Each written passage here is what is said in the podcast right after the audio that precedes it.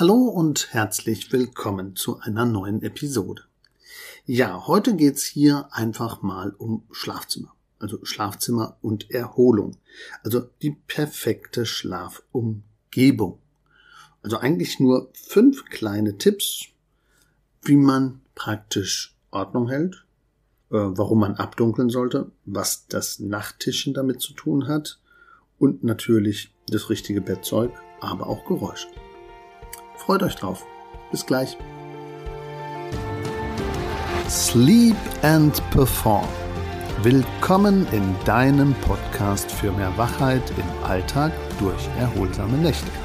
Mein Name ist Markus Kamps. Ich bin seit über 20 Jahren Schlafberater aus Leidenschaft und dein Sleep Performance Coach und wünsche dir nun viel Spaß bei den Episoden.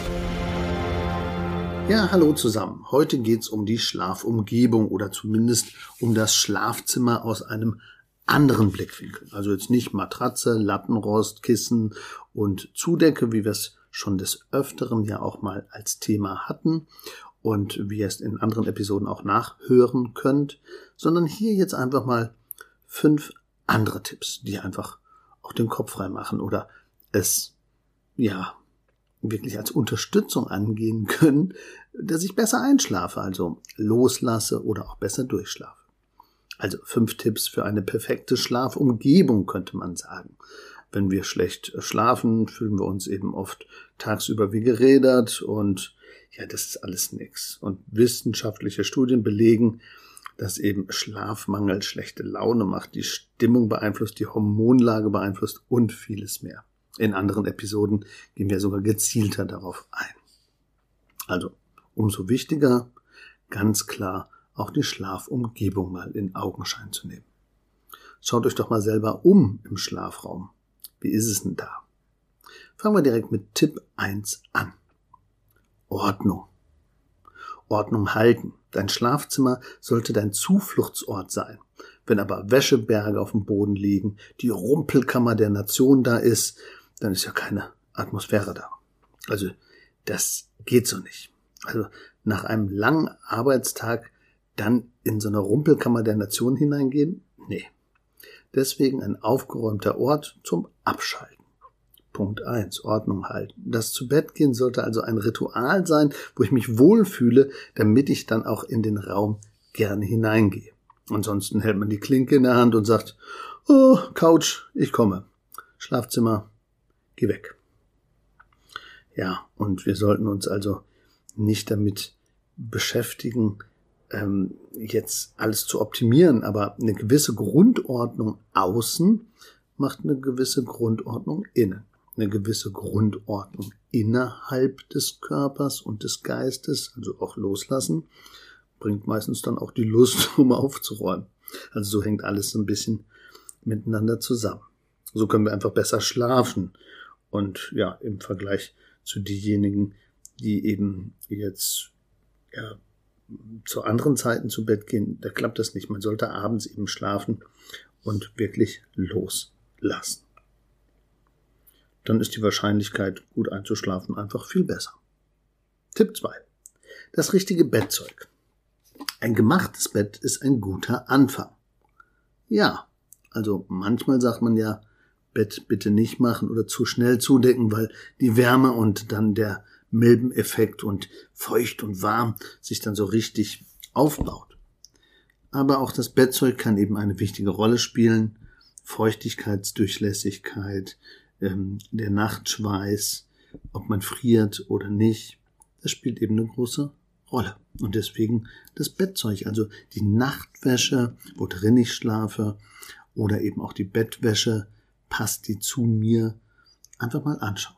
Optimal ist ja, wenn man relativ wenig trägt, aber eben trotzdem noch bedeckt ist. Also nicht nackt schlafen, weil das ja unter Umständen dann, ja, Schwierigkeiten auslöst. Mit offenem Fenster kommt Zugluft und ich muss hier irgendwo reinschwitzen können. Also nackt schlafen, nein, aber wenig bekleidet, super. Und das gerade natürlich zu den krassen Jahreszeiten, die wir haben. Die Matratze und Kopfkissen sollte ich natürlich auch anschauen. Das gehört zum Bettzeug teilweise dazu, aber das haben wir in anderen Episoden ja genauer erklärt. Also ein Punkt, Ordnung halten. innere und äußere Ordnung. Zweiter Punkt, Bettwaren und gerade auch die Bettwäsche und auch die Nachtwäsche mehr in Augenschein nehmen und da vielleicht auch mal die Betthygiene und Schlafhygiene auseinanderhalten. Das haben wir in einer anderen Episode auch schon erklärt. Also hier Punkt zwei Bettzeug ernst nehmen. Punkt drei Schlafzimmer abdunkeln. Dunkelheit sorgt dafür, dass unser Körper schlaffördernde Hormone ausschüttet. Also ab 20 Uhr, 20.30 Uhr, 21 Uhr sind wir schon müde. Dann kommt unsere schlafanschubsende Substanz, also Melatonin, sagt einfach, hallo, da bin ich und hilft uns ein bisschen im Rhythmus zu bleiben, wenn es dann klappt. Also beim Zubettgehen sollte es deshalb wirklich richtig dunkel sein, ist ein Vorteil. Wenn ich aber aus dem Takt raus bin, dann ist es manchmal gut, das Fenster ja, nicht abgedunkelt zu haben, damit ich dann am Morgen wieder in meinen normalen guten Rhythmus reinkomme. Also je nachdem, ob ich eher Einschlafschwierigkeiten oder Rhythmusschwierigkeiten habe, kann ich das auch für mich nutzen. Ja, aber Verdunklungsrollos, Vorhänge oder von mir aus auch, wenn es ganz schnell gehen muss, Teichfolie reingeklebt, damit es eben schön dunkel ist, das macht Sinn. Und äh, manche nutzen eben auch Schlafbrillen oder Masken als Hilfe. Ist auf jeden Fall ein guter Effekt und bringt eben auch Ruhe und macht vielleicht auch die Ordnung von innen einfacher. Also Ordnung halten, das richtige Bettzeug, Schlafzimmer abdunkeln. Und dann der Nachttisch. Warum spielt denn der Nachttisch eine Rolle? Ja, viele Leute nutzen Wecker oder legen ihr Handy auf das Nachttischchen. Da bin ich überhaupt gar kein Fan davon, dass man das Nachttischchen jetzt auch noch missbraucht als Technikhort oder als ja, Social Media Ecke wenn ich das mache, dann gucke ich eben auch drauf und dann kommt das Bing Bing und das Antworten und das wieder rein und wieder raus und dann habe ich das 16. Katzenvideo und dann ist fertig. Nee, das wollen wir eigentlich nicht. Deswegen die Versuchung, das zu nutzen, ist einfach zu groß und man geht dann ins Browsen und das blaue Licht beeinträchtigt auch die Schlafqualität, verschiebt unsere innere Uhr. Deswegen lieber das Nachttischchen zur technikfreien Zone erklären und einfach mal ja, vom, vom Wecker die Lichter dann auch abdecken. Oder noch besser auf Sideboard stellen, dass ich, wenn das, der Wecker klingelt, wenn ich überhaupt noch einen brauche, nach einem gewissen Schlaftrinken braucht man ja gar keinen Wecker mehr, dass ich dann einfach gar nicht da hingucke. Oder wenn ich dann aufstehe, zum Sideboard gehe, dann bin ich schon aufgestanden. Aber wenn ich es auf dem, auf dem Nachttischchen stelle, dann haue ich 16 Mal auf die Schlummertaste und bin dann einfach zerfahren. Also Nachttisch nutzen als technikfreie Zone. Wecker, wenn es geht, ohne Lichtimpulse nutzen und wenn ich einen Wecker brauche, dann am besten auf Sideboard stellen. Das macht Sinn. Wir müssen ja nachts nicht unbedingt auf die Uhr schauen. Wenn man um 6.30 Uhr aufstehen muss, dann muss ich nicht um 4.30 Uhr oder um 3.30 Uhr wissen, äh, wie spät ist es denn? Weil um 6.30 Uhr klingelt halt der Wecker und das reicht schon aus. Sonst mache ich mir ja selber einfach nur noch mehr Stress und das will ja keiner. Ja, und dann haben wir eben neben dem Nachttisch, neben dem Ordnung halten, neben dem Schlafzimmer abdunkeln oder mich selber abdunkeln und neben dem richtigen Bettzeug haben wir eben auch noch Geräusche. Ja. Erwartungsgemäß tragen viele Geräusche nicht gerade zu einem guten Schlaf bei. Aber einige Menschen, denen kann es auch äh, zu leise sein. Habe ich auch schon gehabt. Also auch im Training. Da sagten Leute, nee, ich brauche das, ich muss so ein bisschen plingel plingel oder im Hintergrund was hören. Es gibt auch so Geräte, die erzeugen ein weißes Rauschen, also so ganz leichte Wellen und Knistergeräusche. Aber ja, diese Ruhe, die macht schon Sinn. Aber dauerhafte Geräusche vom Ventilator oder von der Klangmaschine oder von anderen Dingen, die können für den einen oder anderen hilfreich sein, ansonsten sind Geräusche aber eher störend. Also wenn ich ständig den bellenden Hund, die Musik vom Nachbarn oder die Stöckelschuhe von der ähm, anderen Wohnung höre, dann ist es natürlich doof.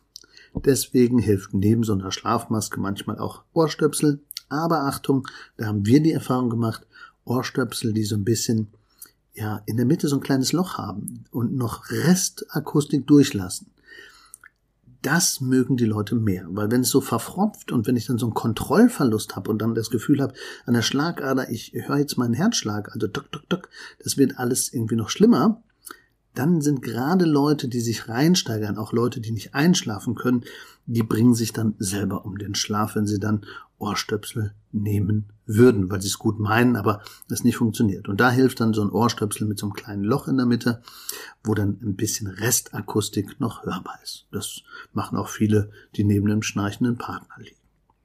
Also, wir fassen mal zusammen.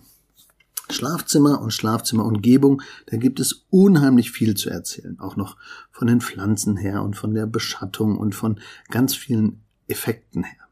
Aber hier jetzt einfach die fünf Tipps, um den Schlaf so ein bisschen zu verbessern. Grundlagen sozusagen. Erstens Ordnung halten. Innere und äußere Ordnung. Ja, dann haben wir gesagt, unbedingt das Bettzeug beachten und vielleicht auch früher mal wechseln. Schlafhygiene, Betthygiene, also Bettwäsche wechseln und Nachtwäsche auch öfter mal wechseln, damit wir mit einem frischen Gefühl und mit einer guten Temperatur auch da zurechtkommen. Dann eben Schlafzimmer abdunkeln oder mich selber abdunkeln mit einer Maske. Nachttisch aufräumen, technikfreie Zone und gleichzeitig eben so ein bisschen, wenn ich einen Wecker brauche, den abdunkeln oder was drüber legen oder auf Sideboard stellen. Und dann eben Geräusche meiden, eben Fenster geschlossen halten, vorher eben lüften. Und wenn das alles mit den Geräuschen nicht klappt, dann Ohrstöpsel benutzen, die einen Spezialeffekt haben.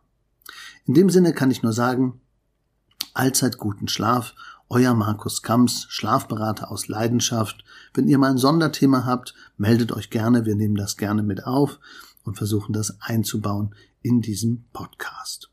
Und wer selber mal ein Schlafcoaching haben möchte, ein professionelles, wo wir mit Haaranalyse, mit ähm, Stressmessung, mit Schlafmessungen oder mit dem Thema Schnarchen oder mit dem Thema Schlafoptimierung und Schlaftuning arbeiten, kann sich gerne bei uns melden und wirklich auch einen Termin machen. Und dann werden wir ein Erstgespräch führen und dann schauen, welche Pakete sinnvoll sind. Das Gutschläferprogramm, das Besserschläferprogramm oder das Topschläferprogramm. Also entweder kleine Gespräche online oder vor Ort Besuch zu Hause oder eben praktisch Begleitung über drei bis sechs Monate. In dem Sinne sagen wir allzeit guten Schlaf, Markus Kamps und das Schlafkampagne-Team.